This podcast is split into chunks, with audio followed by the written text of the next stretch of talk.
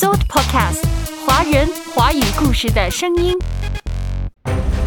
猫会照顾自己的，可是呢，另外几只东西怎么办呢？那时，我只是在照看动物。阅读，开阔视野，豁达心胸。阅读，寻到来处，明白归途。在阅读中，看见不一样的世界，遇到更美好的自己。林可辉，阅读世界。欢迎走进阅读世界，我是可辉。近来，可辉看参考消息、《环球时报》等等国际新闻，都在持续报道着俄乌冲突战争的事件。尤其是美国的国家利益双月刊网站分析了俄乌冲突已经超过一百天以及其后的情况。分析指出。随着战争超过一百天，俄罗斯、乌克兰及西方支持者们似乎都不太愿意接受虚损的谈判解决方案和已有的地区紧张降级途径。实际情况就是指向一个不可避免的、让全球人都觉得可怕的预测，那就是莫斯科、基辅和西方将迎来一场旷日持久的战争冲突。说的简单点儿，俄乌之间的战争最糟糕的还在后面。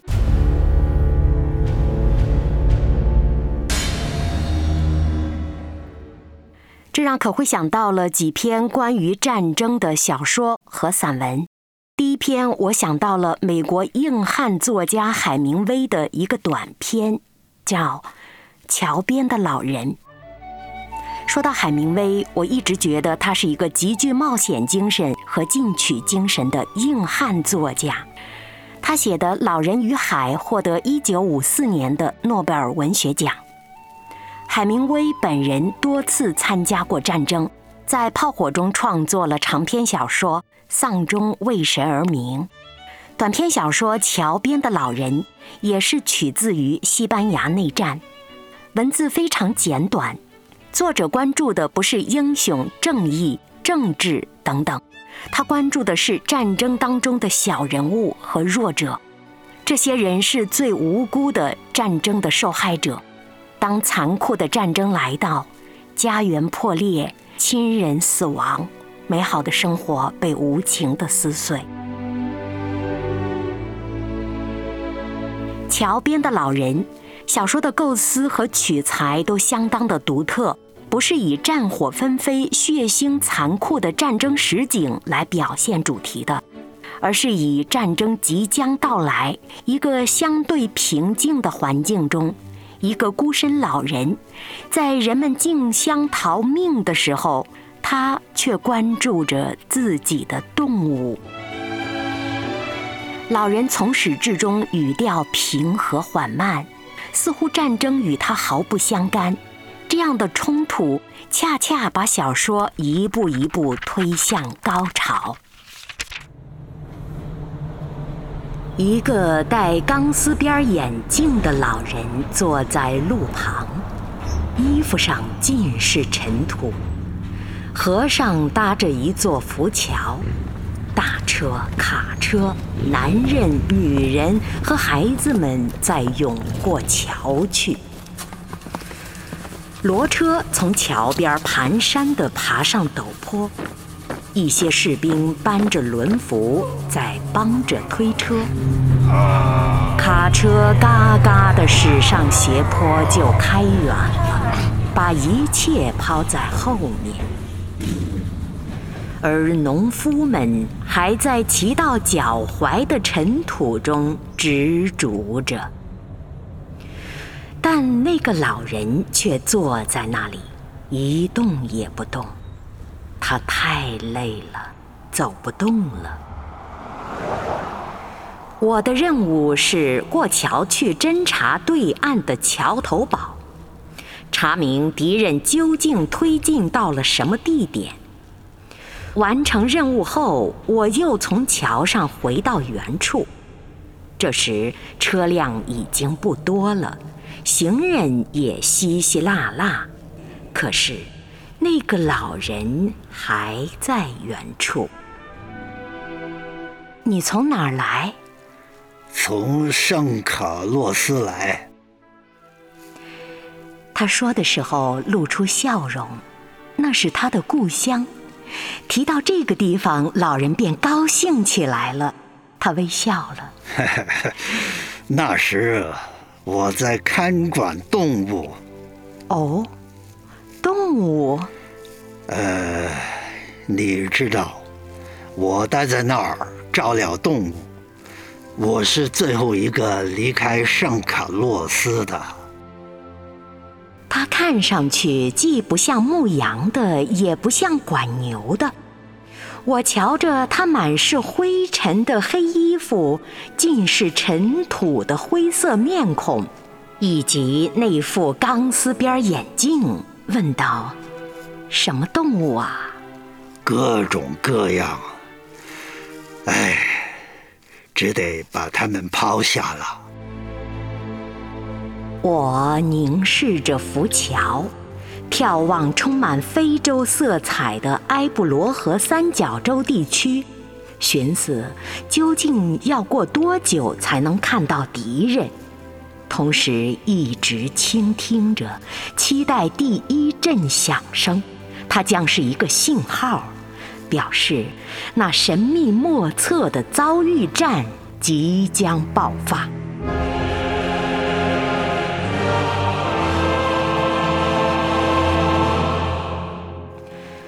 而老人始终坐在那里。什么动物？一共三种啊，两只山羊，一只猫，还有四对鸽子。你只得抛了它们吗？是啊，怕那些大炮啊。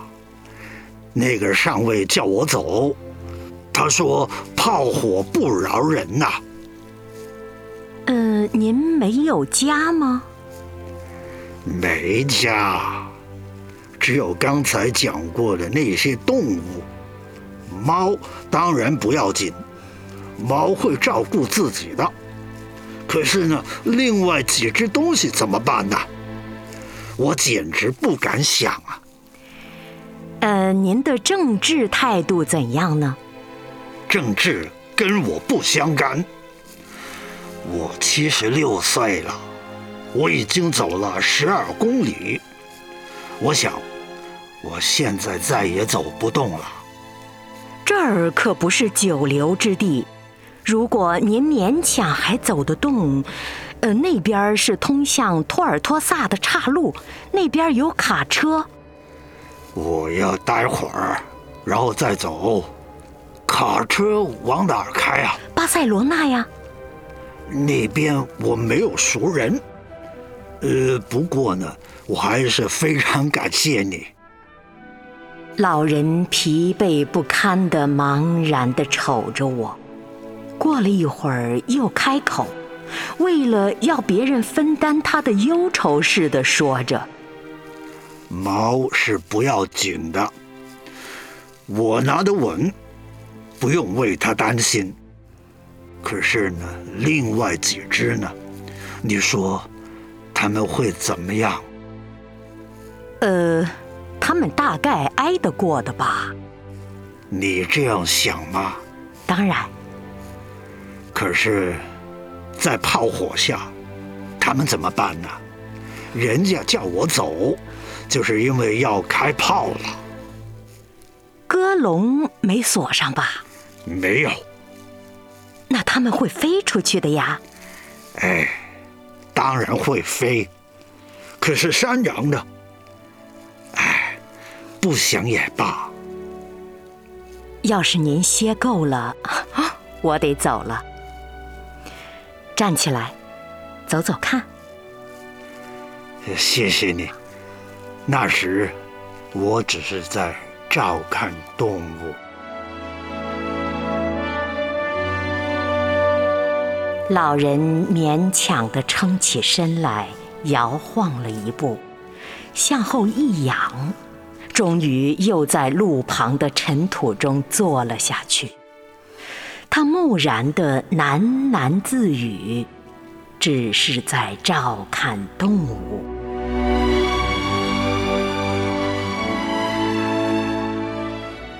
对他毫无办法。那天是复活节的礼拜天，法西斯正在向埃布罗挺进。可是天色阴沉，乌云密布，法西斯飞机没能起飞。这一点，再加上猫会照顾自己，或许就是这位老人仅有的幸运吧。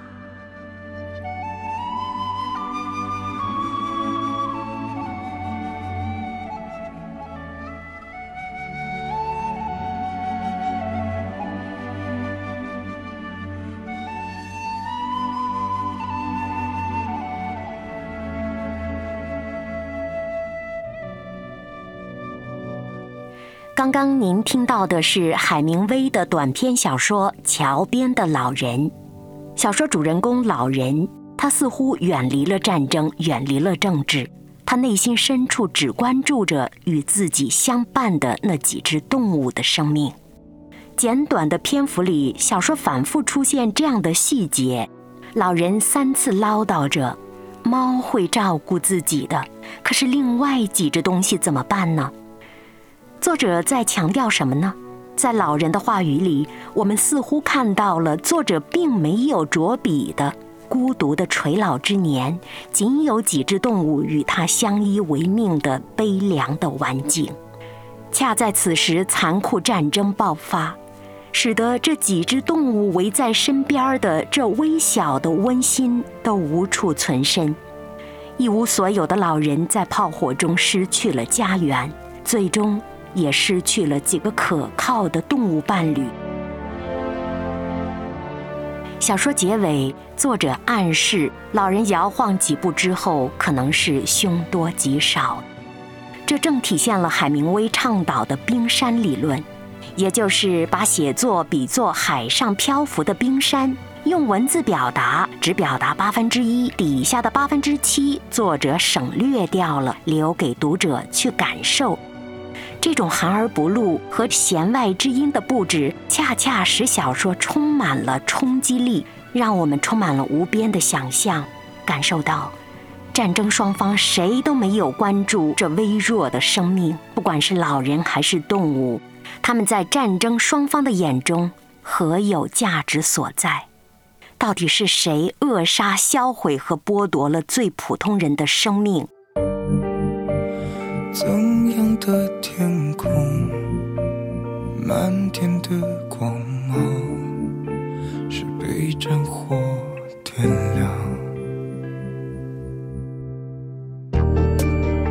那真正的立场，不是冠冕堂皇，不是正义一方。桥边的老人。一个微不足道的短片，却极大地揭示了战争的残忍罪恶，同时也呼唤了对生命的尊重，对和平的渴望。圣经当中传道书提到，战争有时，和平有时。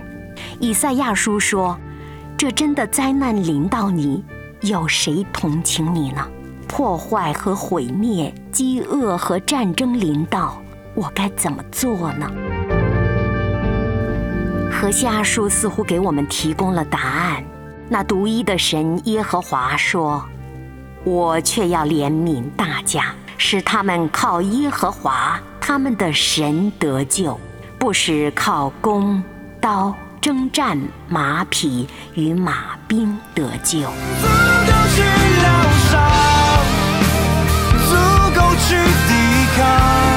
我却要怜悯大家，使他们靠耶和华他们的神得救。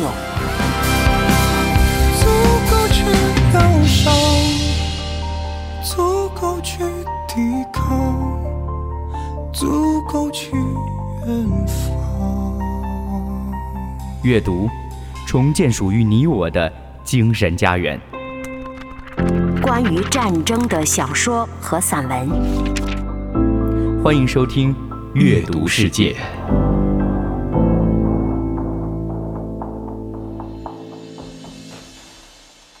同样是写战争，迟子建着笔不同。他的散文《最苍凉的海岸》。以素朴而洁净的文字，抒发了对黑暗走向光明的渴望。第一眼看到那片浩大的墓地的时候，我以为看到了正在安闲地吃着青草的一群羊。那些伫立在草地上的白色十字架，连绵在一起。远远一望，像极了雪白的羊群。我悄悄在入口处的草地上摘了一簇碎碎的小黄花，拈着它走向墓地。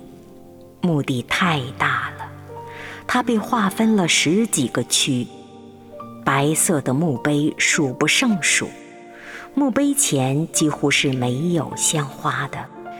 不像我沿途经过的那些乡村小教堂旁的墓地，总有鲜花点缀了。我真不知道把花放在哪一座墓碑前。天气晴朗极了，阳光飞舞着，环绕着墓地的翠绿的松柏，将它的影子投到草地上。就像为墓葬镶了一道花边儿。那里的游人零星可数，四周静悄悄的，只听得一片呢喃的鸟语和草地下大海的平静的呼吸声。我缓缓地独自穿行在墓地间，看着十字架上的碑文。而后将那一簇黄花献给了一个年龄只有十五岁的战士。十五岁，花季年龄啊！有谁还会记忆着这些客死他乡的战士呢？他们无声无息地躺在这里，隔着苍茫大海，诉说着他们永远的乡愁。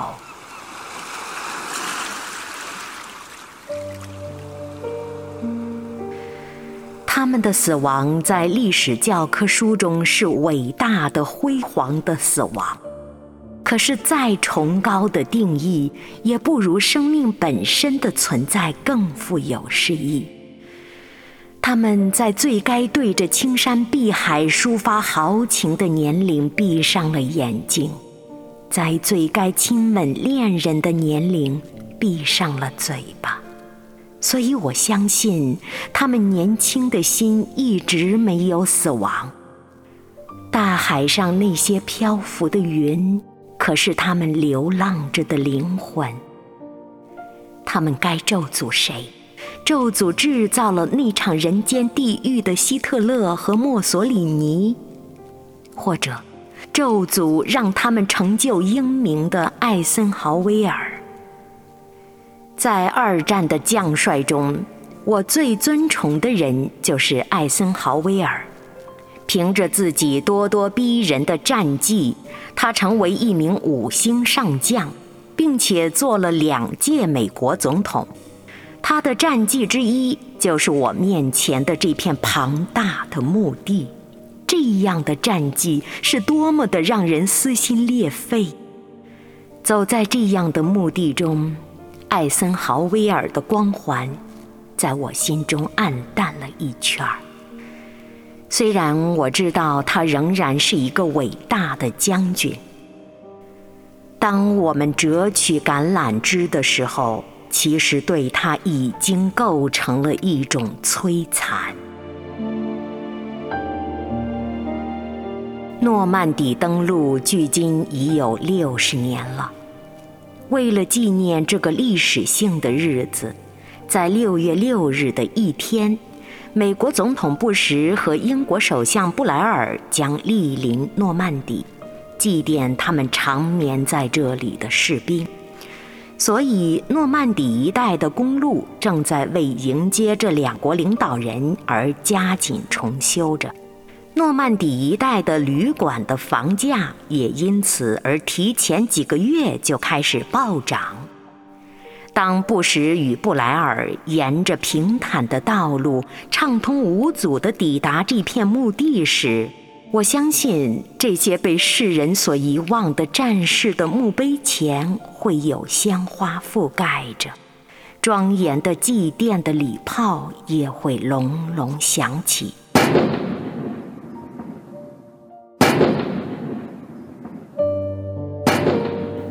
只是，谁知他们带着怎样的情怀到这里呢？但有一点可以肯定，他们的举动将会使他们的政治天平中又增加一个砝码。诺曼底的那片海域很美，可在我眼里，它是我见过的世上最苍凉的海岸。那飞起飞落的鸟。那飘荡来去的云，那在微风中摇曳着的松柏，那一望无际的墓碑，都在轻声诉说着一段已经被我们逐渐遗忘的历史。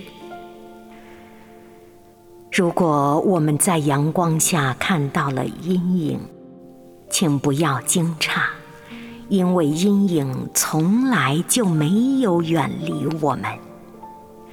我想起了艾森豪威尔在一九五三年就任美国第三十四任总统时发表的演说。他说：“在人类从黑暗走向光明的历程中，我们已经走了多远？我们是否正在接近光明，接近所有人类都应享有自由和平的一天？”还是另一个黑暗的暗幕正在向我们逼近。也许在他任职的四年中，他深深体会到了这样的黑暗仍然存在，所以他在一九五七年连任时又强调：“愿自由之光普照一切黑暗的角落。”燃起明亮的火焰，直到最终黑暗消失为止。黑暗消失了吗？愿这样的墓葬能像火炬一样照亮人间还残存的黑暗，让人类的光明能像诺曼底的海水一样汪洋澎湃，势不可挡。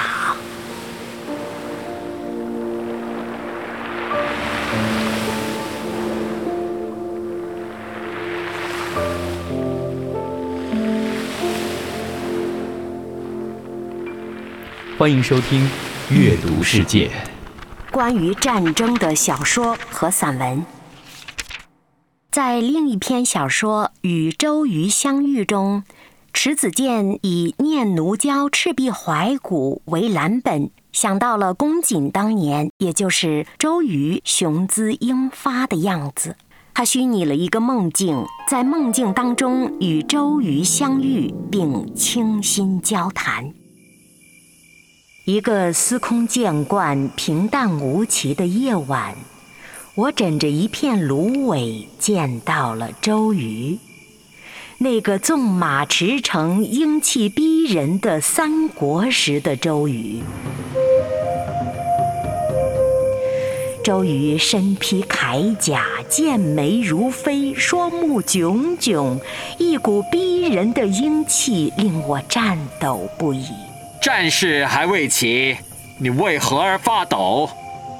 周瑜转身走向帐篷时，我见到了支在地上的一面鼓，号角则挂在帐篷上。他拿起鼓槌，抑扬顿挫地敲了起来，然后又吹起了号角。他陶醉，为这战争之音而沉迷。他身上的铠甲闪闪发光，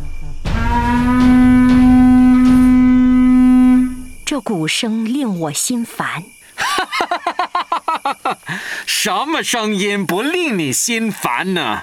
流水声、鸟声、孩子吵闹声、女人洗衣声、男人饮酒声。我还不喜欢你身披的铠甲，你穿布衣会更英俊。哈 哈我不披铠甲，怎有英雄气概？你不披铠甲才是真正的英雄。我们不再对话了。月亮缓缓西行，篝火微明，晚风将帐篷前的军旗刮得飘扬起来。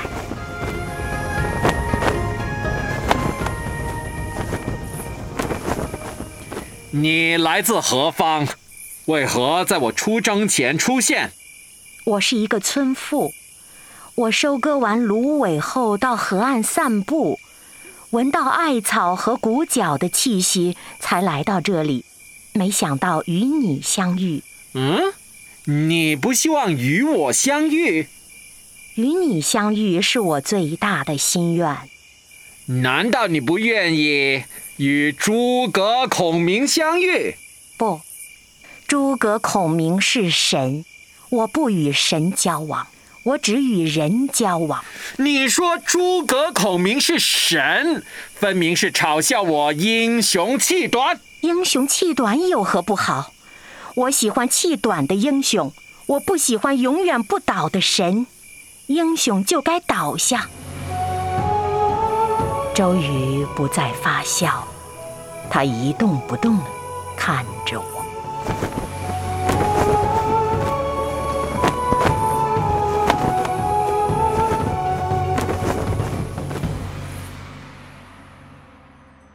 这篇小说是由历史故事改编而来的。周瑜身披铠甲，剑眉如飞，是战争当中的英雄，而我是普通百姓的代表。我不喜欢战争，我渴望乃孩子喂猪喂鸡，最普通的老百姓们所向往的和谐、自然、朴实的生活剪影。想想，不管历史上还是今天的战场上的哪一个斗士，不渴望战争立即结束，不渴望马上投入和乐的生活中呢？这几年世界颇不太平，疫情像一面照妖镜，而世界远端的战争更让我们看到了灾难，看到了生命之不易。有时候想想，没有基本的和平、健康、爱的环境。生命何以自处？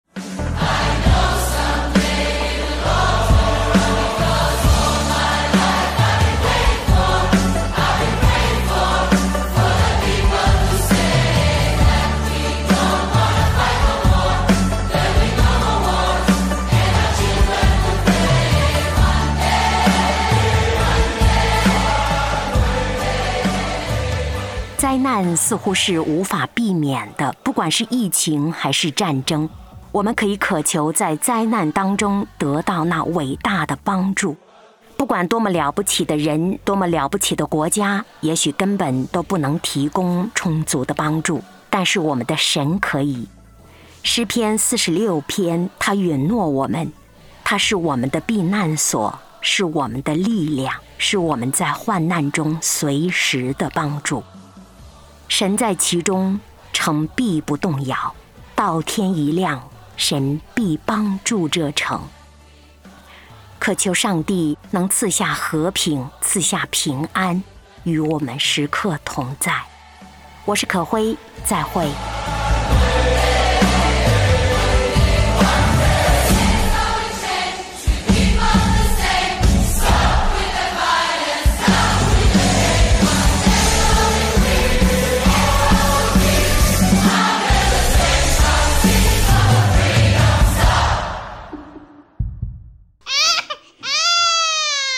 Supercast 华人华语故事的声音。